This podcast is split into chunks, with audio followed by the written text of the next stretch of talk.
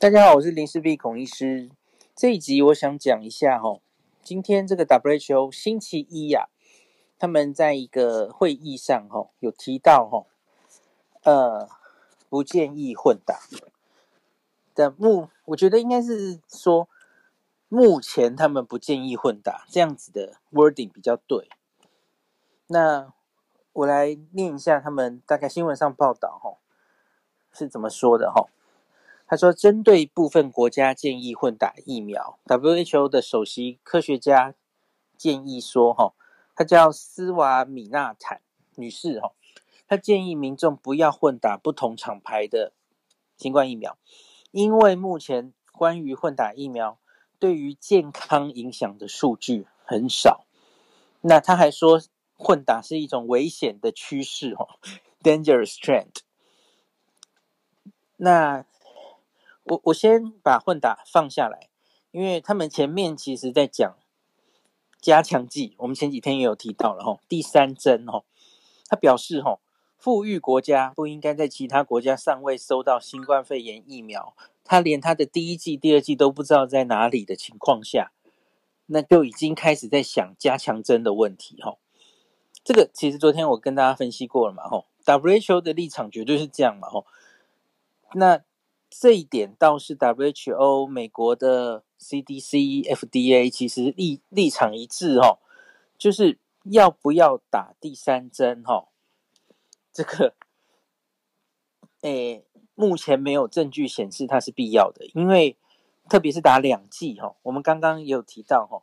连对现在大大家最担心闻之色变的 Delta 病毒效果都很好。那我们在世界各国看到 Delta。会染疫的人，多半还是没有打疫苗的人，所以因此这是逻辑问题嘛？所以你要做的事情应该是赶快让还没打疫苗的人，赶快让那个接种率再起来，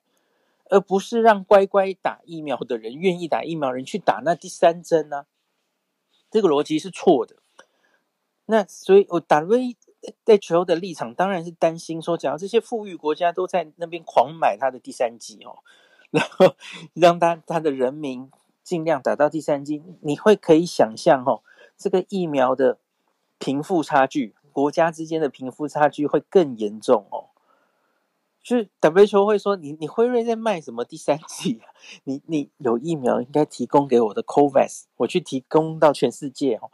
但他当然会希望这样嘛，然后解决疫情嘛，然后而不是把那些第三季以后的季留在呃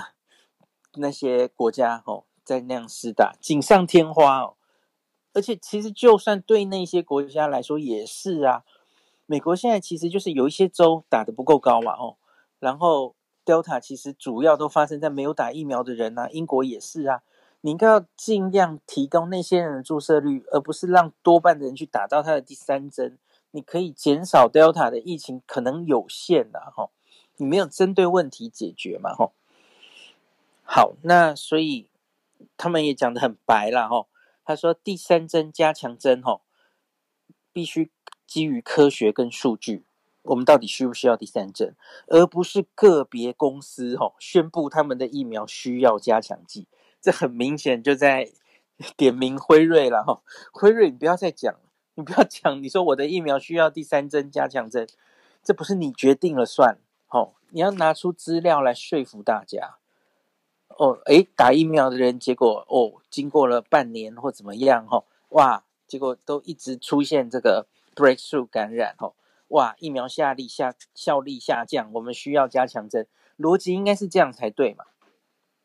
我觉得辉瑞怪怪的，他就一直在说，一直在说，哎，我们我们有在做次世代疫苗哦，哎，我们要做加强针哦，然后也许半年就需要加强针哦。我觉得你你比较想卖疫苗，要要有科学根据嘛，哦，好，OK，那 WHO 其实我觉得这一场会议里面，他主要其实在讲加强针，可是他当然也有提到混打，好，他是这样讲的哦，他说，呃。建议不要混打不同厂牌的疫苗，他说这是有点危险的趋势。那我们目前对于混打疫苗，它是我们处于无数据、无证据。他说 data free, evidence free，的状态，哈，没什么数据，没什么证据。如果民众开始决定何时及由谁施打第二剂、第三剂、第四剂，这是一个很混乱的情况。所以大家有看到哈，他其实这一场记者会，我觉得他主要其实讨论的在讲加强针，然后因为加强针也有混打的问题嘛，就如同英国现在的状况，英国预计九月在某些族群开始打加强针。所以这势必也会面临你，比方说你 AZAZ 的人是不是再来要混打啊别的哈 BNT 或莫德纳等等哈，反之哈呃 BNT BNT 的人要怎么办？所以其实他们是 against 的这种梗这种哈，你觉得明明打两剂的人其实目前好好的，也没有很多证据显示他们的效力在失去哦，预防重症都还不错哈，在想什么第三剂这样子哦，WHO 大概是这样。那，哦，它主要我觉得是说，嗯，混打疫苗目前他有说对健康影响的数据很少，所以我个人解读应该是这样哦。他觉得要看更多的资料，特别是长期安全性性的资料。目前我们看到很多那个零星的小型的临床试验。那包括我跟大家报告过的嘛，吼，英国的啦，德国有两个，西班牙，吼，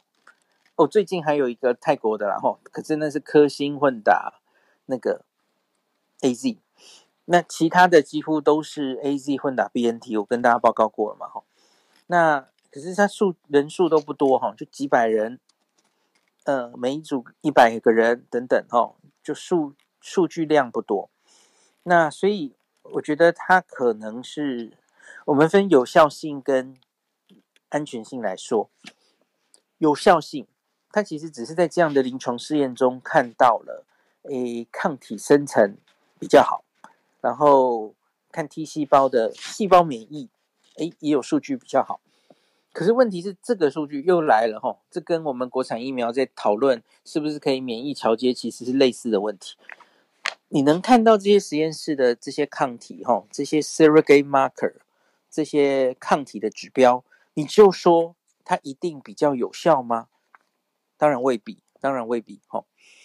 这这也有免疫桥接的问题。那可是现在的趋势是，哈，那假如你是已经 EUA，就是上市，已经在第三期大量的临床试验已经看到了有保护力。呃，然后你你之前第三期当然会做到中和抗体有多高嘛，吼，所以已经上市的疫苗，那再做研究，吼，那可能可以就真的就这叫免疫桥接了嘛，吼，那你抗体的确可以看到哦，还可以上到一定程度，你大概就可以说它应该是有效的，哦，已经 EUA 的药物再去这样看，这个大概是，诶。目前全世界大概这个的确是有共识的哈，还有一些写出指引了哈。那我们现在比较有争议的就是，真的还没有通过第三期考验的这些新的疫苗，是不是真的可以这样做？这就是现在吵翻天的事情，然后还没有定定出标准。好，所以我觉得有效性也许可以这样看，当然一定也有人会质疑啦吼。毕竟你不是真的去第三期做有效性了吼。好，那安全性呢？因为这一些临床试验目前看的数字都很少，人数都很少，然后也没有长期追踪太久的经验，人数都不大嘛，吼。所以我我跟大家这几天有讲过嘛，你毕竟是混两种完全不同类型的疫苗，每一个疫苗，特别是这次我们用的疫苗是很新的平台，他们各自。都没有长期使用的经验，然后到最近他们还在给我们意外，吼，一直会有意外。比方说 mRNA 这一个月给我们的意外就是年轻人的心肌发炎，然后 AZ 这种腺病毒载体 AZ 娇生，吼，这几个月给我们的意外是血栓 TTS。最新，吼，最新前几天的新闻，吼，娇生疫苗跟格林巴利症候群似乎有关联，案例有稍稍增加。这几天应该会开会讨论这件事哦。所以你看这些疫苗其实个别哈，你使用大量之后，都可能造成一些诶奇奇怪怪的副作用哦，以前我们没有预估到的。那你打一种疫苗，那就是承受一种风险；那你打两种疫苗，你两种风险都承受了哦。所以这当然是风险哦。那当然数据还不够。那是不是这样混打是安全的？哦，我觉得这都要思考。那资料当然都不够哦。好，所以我觉得回头来再 summarize 一下哈。我我认为四位今天讲的，他其实只是说目前混打的资讯还不足够。所以他目前不建议，其实大概就是这样，因为他也有说哈，也许这个以后会证明这是很好的方式，可是目前就是资料不足啊，而且多半的资料就是 AZ 然后混 BNT，这是目前资料最多的哈。对，那其实就是我们我们本来就都知道的事情嘛。那有一个很有趣的，今天这个世卫这个新闻一出哈。加拿大安大略省的那个医疗官员马上就讲话，他就说：“我们是基于刚刚说的欧洲有好几个国家做出来的这些临床试验的根据，哈，觉得这个有效性不错。呃呃，这里应该讲不是精确，不能说有效性，应该说那个免疫生成性才对，哈。然后，然后在这个几百人的临床试验看起来数百人，哈。”也有一定的安全性，当然这都是短期的安全性了吼，就是打完疫苗之后的那种不良反应，发烧啊，那个全身性的或是局部的哈，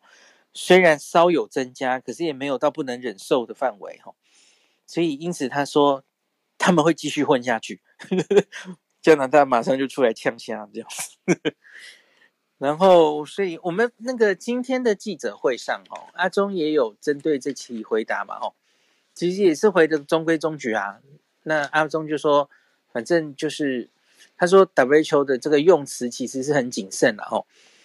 然后说我们其实就也不急啊，我们就继续收集更多证据之后，才会考虑是不是要开放混打这件事嘛。反正用科学说话就是了哈。好，那混打就讲到这里喽。